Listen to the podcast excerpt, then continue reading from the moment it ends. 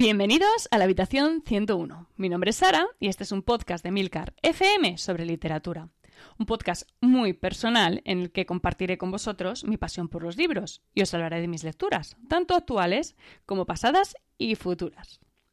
Hola a todos, ya estamos un mes más en esta habitación 101. Este mes de febrero, el mes más corto del año, hemos tenido que cambiar un poquito la programación para ajustarla al calendario. Así que notaréis que estamos publicando hoy día 12, viernes, y volveremos a publicar el 26, ¿vale? Para que lo tengáis en cuenta y no se os pase el capítulo. Bueno, hoy os traigo un libro del que llevaba mucho tiempo queriendo hablar. Es un libro que tenía desde hace, desde hace varios, incluso yo diría que años en, la lista, pero que por unas cosas o por otras siempre iba dejando de lado. Sin embargo, eh, cuando publiqué el podcast sobre axiomiático de Greg Egan, las recomendaciones que me hicisteis fueron unánimes, todos en el, sobre todo en el canal de Telegram me hablasteis de Ted Así que dije, bueno, esto tiene que significar algo, ¿no? De axiomático me ha encantado, así que si Ted Chan va en esta línea, me va a gustar. Adelanté, adelanté posiciones en la lista de pendientes y me puse a leer.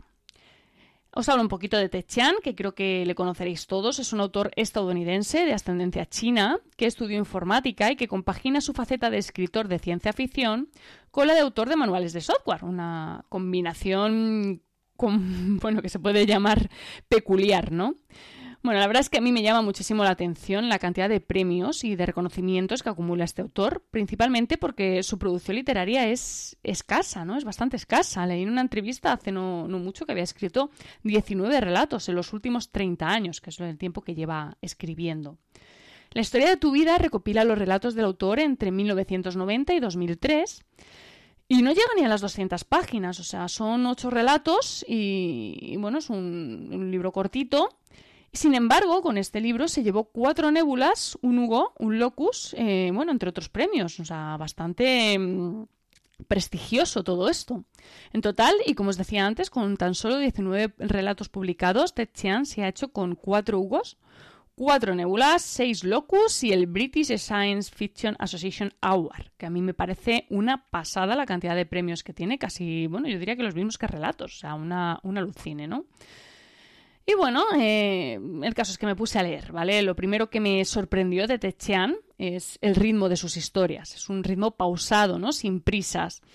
La sensación es que, me da es que se toma el tiempo necesario para contar lo que quiere contar y para llegar a donde quiere llegar, algo que me resulta inusual, eh, sobre todo en un escritor de relatos cortos, ¿vale? Porque normalmente cuando tienes poco espacio para contar tu historia, lo que tiendes a hacer es acelerar los hechos, ¿no? Ir como con, no con prisa tampoco, pero sí como intentar prescindir de lo superfluo. Pero no es lo que sucede con Chian. Supongo que eso es algo también que responde un poco al proceso creativo del autor, que me da la sensación de que es bastante pausado, más que nada por el tiempo que se ha tomado para escribir estos relatos. Bueno, em, empezando como hicimos con Axiomático, ¿vale? Voy a hablaros un poquito de todos los relatos sin spoilers, ¿vale? Y con cuidadillo, ¿vale? Bueno, el primer relato se titula La Torre de Babilonia y la verdad es que, os voy a ser honesta, me quedé un poco chafada, ¿vale? Primero porque yo esperaba leer ciencia ficción, de hecho me habíais dicho que era un autor de ciencia ficción, y me encontré con un relato que se acercaba mucho más a la fantasía. Que ojo, sabéis que la fantasía me gusta mucho, pero cuando vas esperando leer ciencia ficción y te encuentras con fantasía, como mínimo te quedas descolocado, ¿vale? Segundo, porque las expectativas que yo tenía eran altísimas, muy, muy, muy, muy altas, y bueno, pueden llegar a ser terribles, y en este caso lo fueron. ¿Vale? No es que sea una mala historia, es una historia que, bueno, nos habla un poco de, la torre de Babilonia, de una mezcla un poco con un, fondo bíblico casi, ¿no?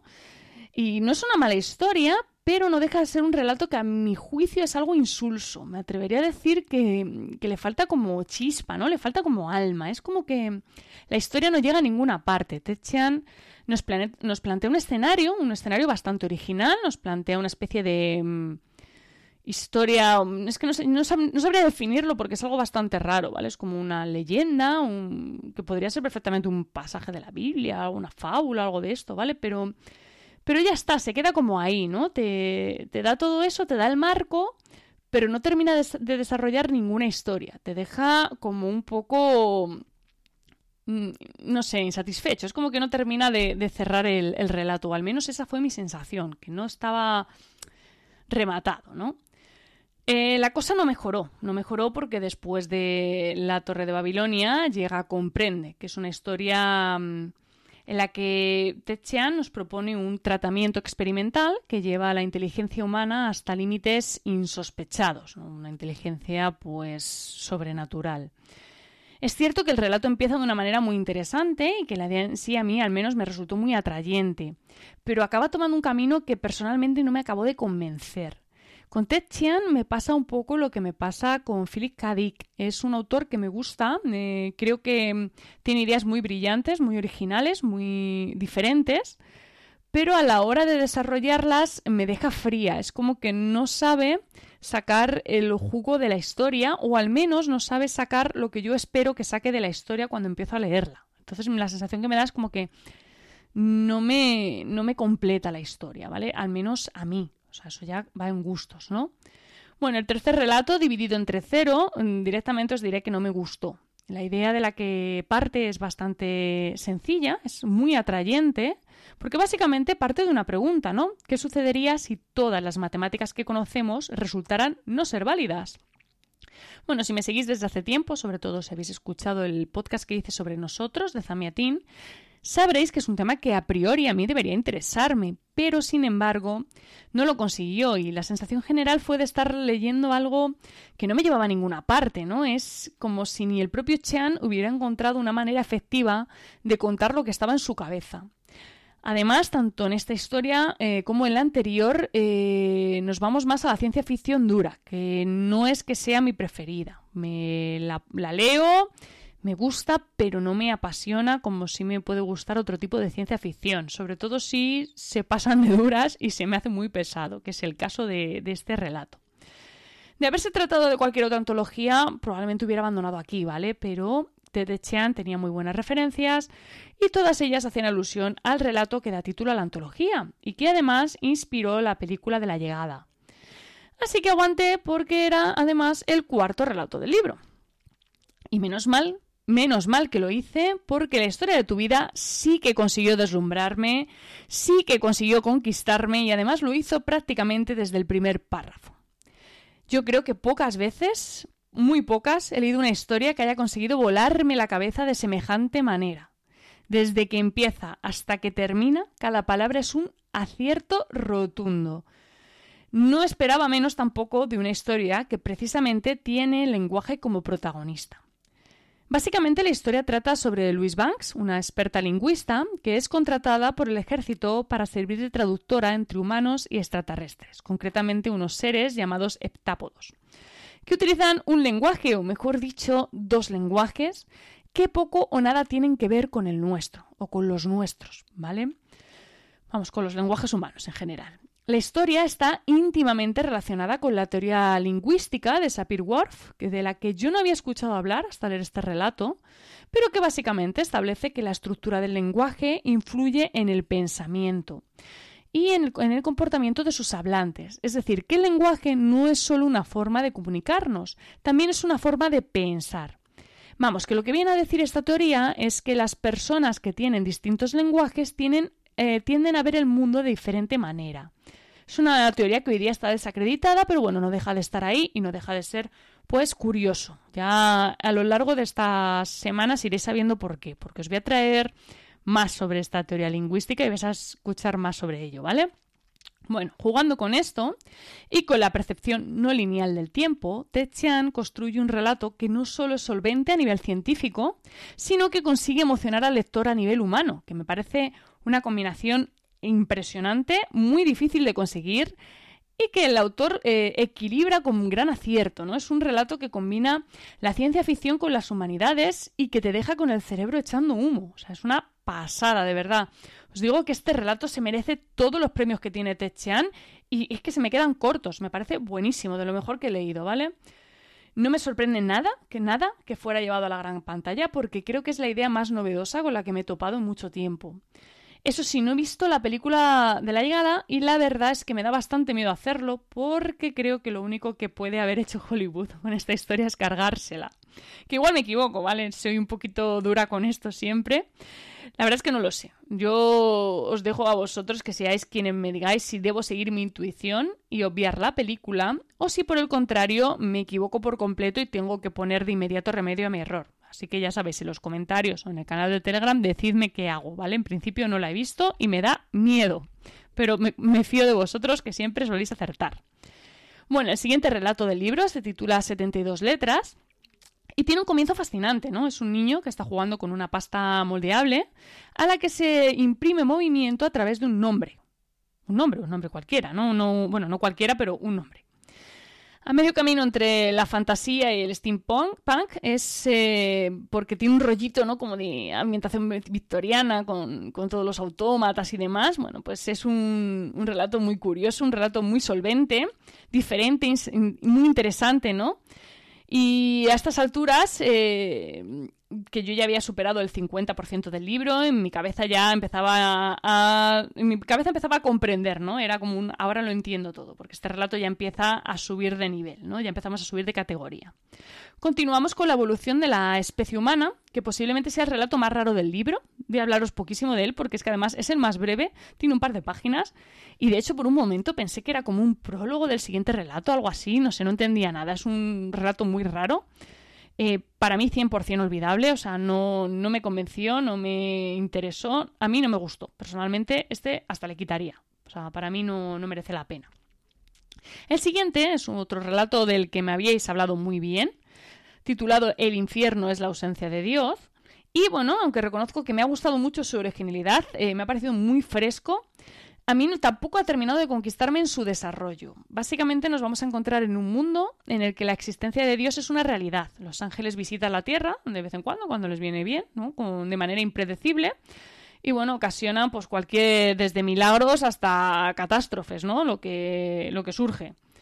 Entonces, bueno, vamos a tener, eh, yo qué sé, pues desde un cura, desde que se cura una ceguera hasta que tenemos un accidente mortal, pues todo, todo es posible, vamos. Y, no solo lo bueno, también lo malo, ¿no?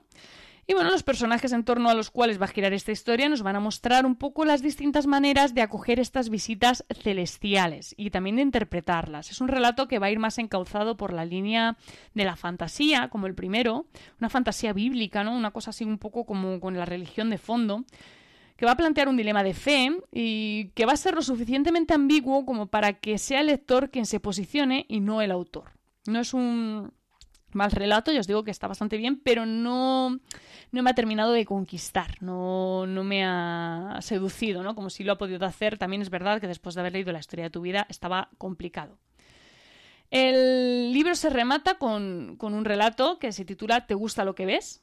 Es un relato escrito y muy bien escrito, además, eh, a modo de documental. Una lección que me parece brillante, porque es arriesgada, pero muy certera, ¿no? Porque como que te sumerge muy bien en la historia y te hace vivirla eh, en primera persona. Eh, plantea un debate que a mí me parece apasionante y para colmo deja el final del relato abierto a otro debate que podría decirse que es incluso más interesante que el primero.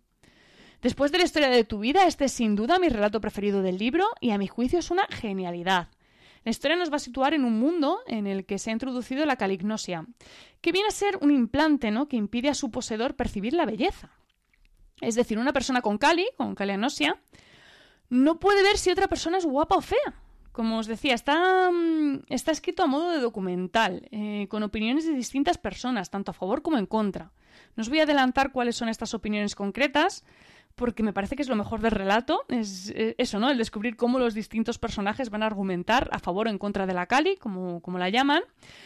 Y además eh, de todos los movimientos que se generan en torno a este dispositivo, movimientos a favor y en contra, pues como en cualquier cosa de la vida real. Ya os digo que es apasionante lo que plantea Techan, cómo lo hace y sobre todo lo extrapolable que es a otros campos. De hecho, es eh, lo que os comentaba que hace al final del relato, ¿no? Lo extrapola a otro campo, muy interesante también. Y bueno, en general es un, es un debate muy actual, muy interesante, que sin duda os va a hacer recapacitar sobre cuestiones de completa actualidad y otras eh, que se podría decir que son completamente atemporales. Eh, para mí, de lo más brillante del libro, ya os digo, este y la historia de tu vida. Además, he leído, por cierto, que esto me ha, gustado mucho, que esta podría ser la siguiente historia de Chian adaptada a la pantalla, eh, concretamente en formato de serie. Y es que creo que le va como anillo al dedo, porque al estar planteada en, forma, en forma de documental, me parece que en formato serie, en formato televisivo, iba a funcionar de manera espectacular. Bueno, en definitiva, merece, merece mucho la pena leer a Ted Chan. Eh, yo ya tengo en la pila de pendientes Exhalación, que es su último recopilatorio de relatos, y no voy a tardar en ponerme con él, porque sin duda este autor me ha fascinado. Sobre todo, como os digo, estos dos relatos, la historia de tu vida y te gusta lo que ves, para mí los mejores de la antología. Merece la pena leerla solamente por estos dos, por estos dos relatos. Yo lo recomiendo muchísimo. Muchísimas gracias por el tiempo que habéis dedicado a escucharme. Espero que os haya gustado el capítulo de hoy. Tenéis los medios de contacto y toda la información y enlaces de este capítulo en emilcar.fm barra habitación 101. Y si os apetece charlar un rato sobre libros, os espero en nuestro canal de Telegram, t.me barra habitación 101, donde ya somos casi 100. Ahí es nada. En fin, leed mucho y recordad, nos encontraremos en el lugar donde no hay oscuridad.